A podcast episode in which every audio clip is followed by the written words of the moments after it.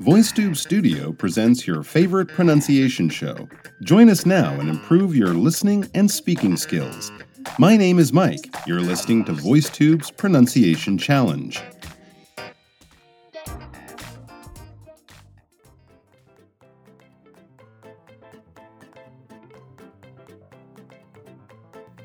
Hello, everyone, and welcome back. It's Mike here, and I'm getting a, another wonderful opportunity to listen to some of your recordings of some sentences, and I'll give you a bit of feedback, and we'll talk about how to tighten up and improve your pronunciation, your tone, your intonation, your delivery, and all of that other good stuff. Now, before we begin, I'd like to draw your attention to a really cool video we have here. And it might actually give you some encouragement when you're in the middle of the jungle of language learning, which is a very dense jungle, and sometimes you feel a bit lost.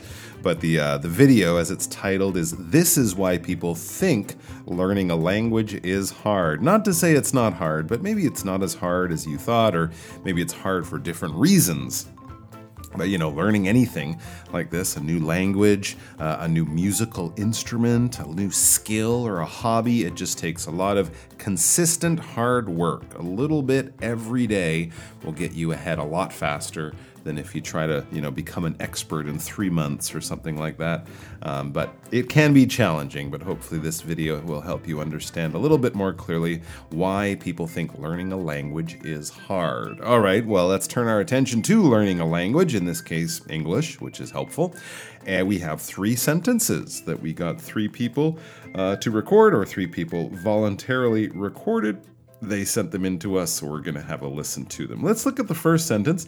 This is from an article about cyberbullying, which has been a, a topic in the news for the last few years at least. And of course, with social media, we're able to be very social with everyone, but sometimes being social with people also involves getting involved with nasty people who are mean or unkind, and they can be point they can be a sort of cruel to other people, cruel on purpose. They're bullying other people, teasing them, making fun of them.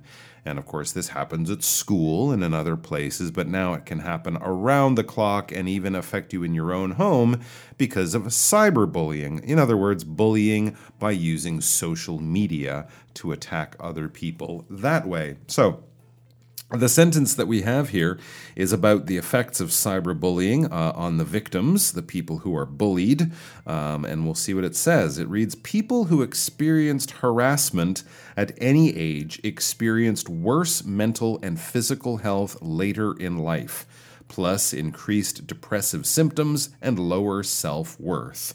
So there you go. Some of those terrible effects of bullying or cyberbullying, of course, too, can linger, can stay with the person. You might think, hey, you were bullied back in high school, but you're in your 20s or 30s now.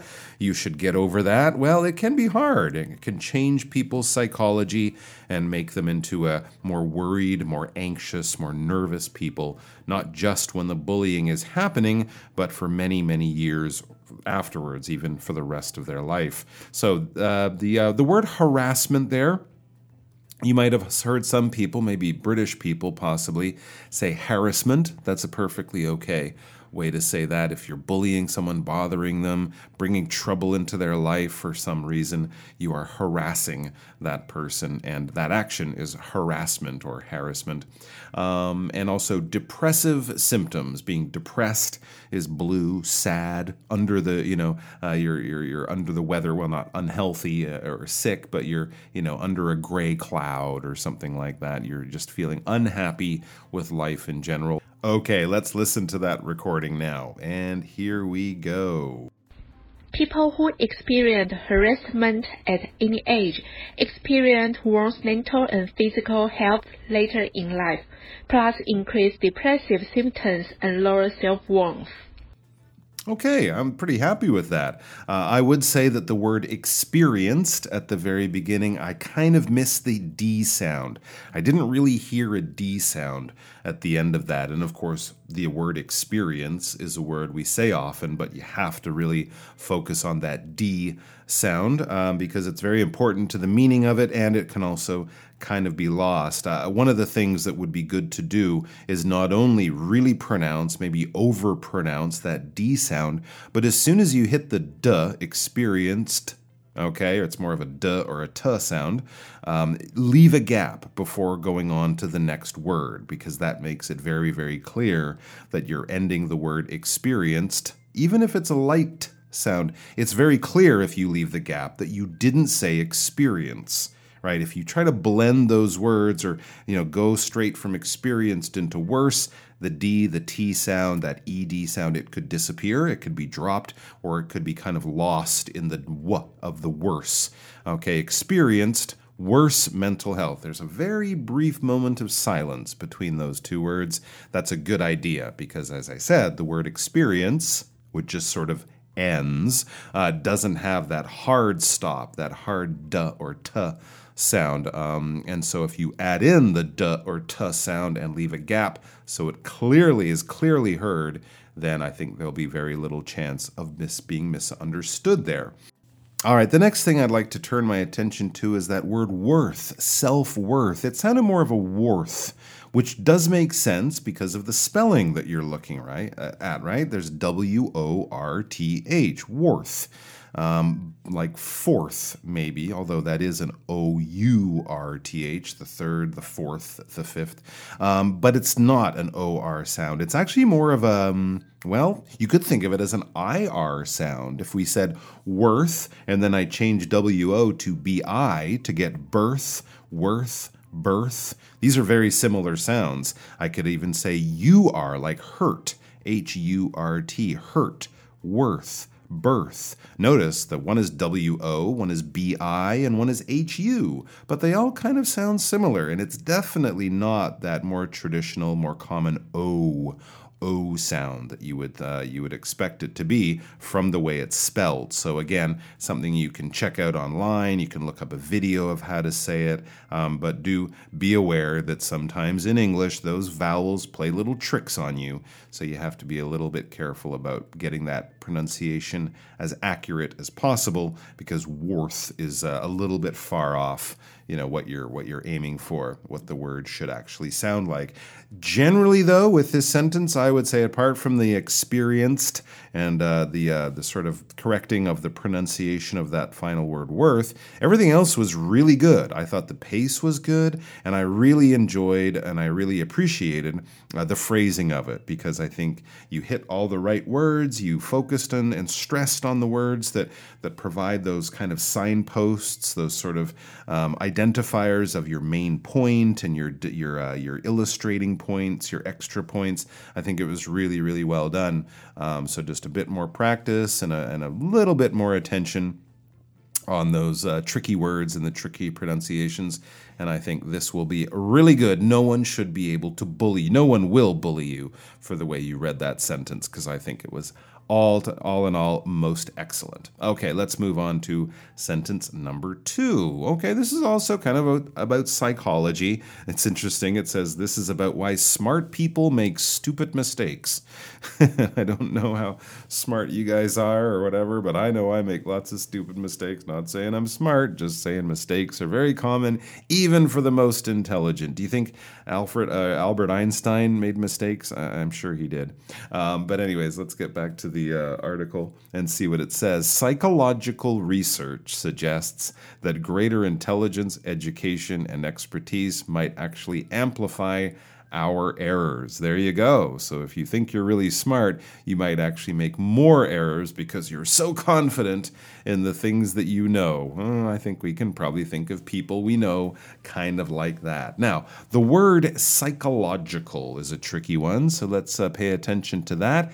Everything else is pretty good. We have that little list there intelligence, education, and expertise might amp might actually, and here we can uh, overpronounce the uh, the word actually. That adverb is a good thing because it is bringing extra attention to something that's even more true or even more relevant.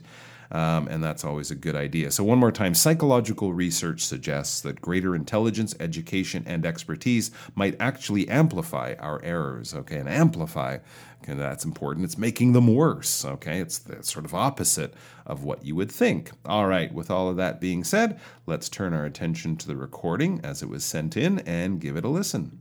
Psychological research suggests that greater intelligence, education, and expertise might actually amplify our errors. All right, yeah, I think that word psychological claimed another victim. Don't worry about it. A lot of people mispronounce this word. I admit the spelling is a little crazy, and we have a lot of these words. I think they come from Greek, um, and so the English spelling and the pronunciation is not always what you would match up in your mind. And there's a lot of the words kind of like that, that that we come across um, talking about science in, in many situations uh, that do, you know, p- pose a, a, bit of a, a bit of a, a puzzle uh, for people as they're reading them for the first time because the letter groupings are sort of a little bit unusual or even crazy. So the word psychological, first of all, I don't think I heard all five syllables. Psychological, that's definitely five syllables. So make sure you got the right number of syllab- syllables because if you don't, you got a problem already. Never mind how you pronounce letter groupings like P S Y, psi, psi, like S I like uh, Gangnam Style. Actually, his name was Psy, right? It was P S Y. I think that's how he named. That's how he wrote his name. Uh, the Gangnam Style um, singer performer was, I think, was Psy. Um, so it's really S I uh, or C Y or something like that. Uh, so don't worry about that P. It's completely uh, silent.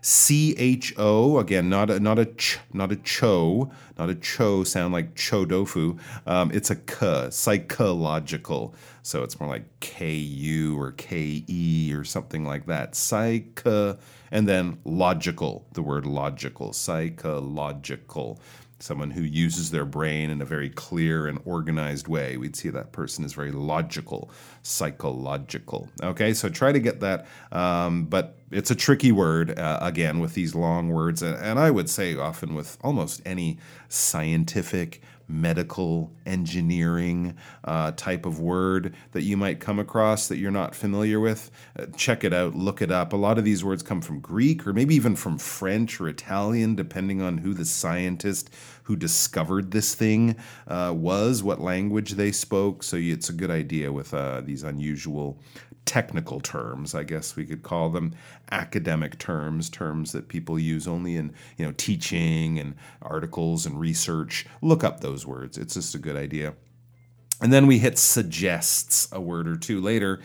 Um, suggests, okay, it's not suggestas, suggestis. Uh, that's kind of what it sounded like to me, like there's an ES, all right, S U G G E S T E S. That would be suggestes, like like faces or fences or races. Okay, I see a lot of fences around the farm. The horse races around the track. When I went to the party, I saw many new or friendly faces. Okay, E S. This does not have that. So don't say the E S sound. Pests rests, right? It's not pestes, restes, so it's not suggestes, it's suggests. The T, the S, they go together. It's not a, it's not the easiest sound to make, but it is the correct sound to make. So try to uh, make sure that gets um, fixed. And the rest of it, I think, was was pretty good. I, I like the stress on on some of the things that were said there might actually amplify. I thought there was some stress there, and that was good.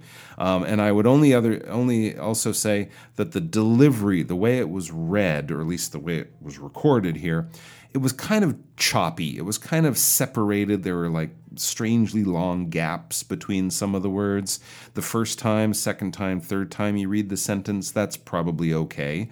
Um, but really, it would be better to practice it a little bit. Try to get it going a little more smoothly as if you're reading and not as if you're kind of thinking as you speak. You know, your your brain can't really be that smooth sometimes when you're thinking of the words to say and you're saying them. But really, if you're reading them, it, especially if you've had a chance to read it a few times, when you record it, when you say it finally. Try to make it a little smoother and not so kind of chopped up uh, like that. But all in all, very, very good. All right. And a tricky word, especially to begin with there psychological. Speaking of tricky words, we have two tricky words from the world of medicine, from the world of, you know, doctors and disease and whatnot, um, in the beginning of our next sentence, which is cystic fibrosis is a disease that attacks the digestive system and slowly shuts down the lungs. The mucus in everyone else's lungs is more watery, so you guys can clear it easier. Interesting. So, this seems to be uh, a, an article about this disease, this terrible disease, cystic fibrosis, which does affect lots of people, um, but might be it might have been written uh, by a person with the disease. That's why they say so. You guys can clear it easier. And I guess we can also um, sort of take from that that other guys, other people, uh, like the writer who have cystic fibrosis, they can't clear their lungs of mucus. Okay, so cystic fibrosis, that's the technical term for the disease. I don't think there's another term. I think that's just the term that we would use and doctors would use uh, in, in, normal uh, conversation when discussing this disease. It attacks the digestive system, that's your stomach and your intestines and your food processing, and shuts down the lungs. Lung, breathing becomes harder. Of course, the lungs is where we do our breathing. Mucus, mucus is that like thick stuff in your nose, in your throat. If you have a cold, mucus might be running out of your nose. Um, it, it coats your lungs. It provides protection from dust and germs. Um, sometimes we cough or spit it up when we're sick, but generally it keep it stays inside our body and uh, keeps us nice and healthy. Uh, so that's mucus. Mucus, a hard K or hard C K sound um, and watery, meaning it's more more liquid, not so thick. It's much thinner or something, so people can cough. So I guess if you have cystic fibrosis, the mucus in your lungs gets very thick and makes breathing hard eventually, which is of course not what you want going on in your lungs. All right, let's check out the recording as it was sent in by one of our listeners. Hopefully, they can get through the first two words, cystic fibrosis, and I'm very, I admire them greatly for trying it out. So let's listen to it. Cystic fibrosis is a disease that attacks the digestive system and slowly shut down the lungs. The mucus in everyone else lungs is more watery, so you guys can clear it easier. Ah, so close. We got about 75% the way through those two words of cystic fibrosis. Everything was going well and then it all kind of went off the rails right at the end but not too bad i would say not too bad. And really considering it's a probably a completely new word that you hadn't seen until moments before you read it i'd say it was very well done. Um, but there were some problems in there. Do you hear it or did you hear what wasn't there? Did you hear what was missing? It's a case for sherlock holmes. It's the case of the missing s's. Yeah there were a lot of s's on the ends of words. I'm looking at the sentence. I can see there are s's there but they seem to have just gone missing. What happened? Who stole them? Where have they disappeared to? Call the police. I'm joking, but there are some missing S's there. If you see an S on the end of the word, say the S, please. In a few rare cases, you might not say the S, but I can't really think of one off the top of my head. In French, as I've mentioned before, yeah, you don't have to say the S in French. That's a that's a very common thing there. Um, but this isn't French. This is English. So let's clear those S's, please. Uh, the first word, cystic fibrosis. Okay, fibrosis, F I B R O S I S, and that that construction, or at least that uh, suffix of S I S, is very common in uh, medical terms. So it's something you should you should be uh, beware of of how to say carefully. Cystic fibrosis. Um, now there was a missing S there. I think we also missed the S on the word shuts. Slowly shut down the lungs. No, it the disease it shuts down the lungs. It attacks the digestive system and shuts down the lungs. Okay, so because we're using the third person singular, he, she, it, we have to put the S on the verbs, right? I shut, you shut, he or she or it shuts. You got to have that S there, people. And also, right near the end, else's, or towards the end, else's. The mucus in everyone else's. Else's. Yeah, like Elsa, but else's. Um, so you, you got to say those S's. I'm sorry, there's two in one short little word, but hey, I didn't write it. I didn't make it up, but you got to say it. So try to do that. Um, it's, it's a common thing, but I think it's one of the simplest things you can do to avoid common mistakes. If there's an S on the page, especially if the S is at the end of the word and we're making something plural, right? Like bag to bags cookie to cookies, say the S. And also, if it's on the end of a noun, or sorry, a verb, say the S. Because now, even with the S, I know it's a he, she, or it person doing this verb because anyone else doesn't get the S, right? I eat, you eat, he eats, we eat, you eat, plural, they eat right? No S's. So on the verbs as well, please say that because it helps me identify the subject of the sentence that you are telling me, of the subject, uh, the, sen- the subject of the sentence, and that verb that you are saying. Okay, so try that out. Clear was another word uh, that I think didn't come out quite so well. You guys can clear it easier. Um, it's it's very common. It it kind of has an e a r sound. All right, and that that uh, that suffix the e a r is very common. So try to be very very careful with that. Okay, but everything else I think was pretty good, and I liked the uh, the pace of it. It was quite well done, not too choppy, and I think you stressed and, and focused on the important uh, key point words, the subject words, the uh, the, the, the emphasis words uh, very well. So. Congratulations, everyone. Thanks for doing that for us. We really enjoy listening to them, getting feedback from you guys. So keep it up, and we'll see you back here very soon. Until then, be well and bye bye.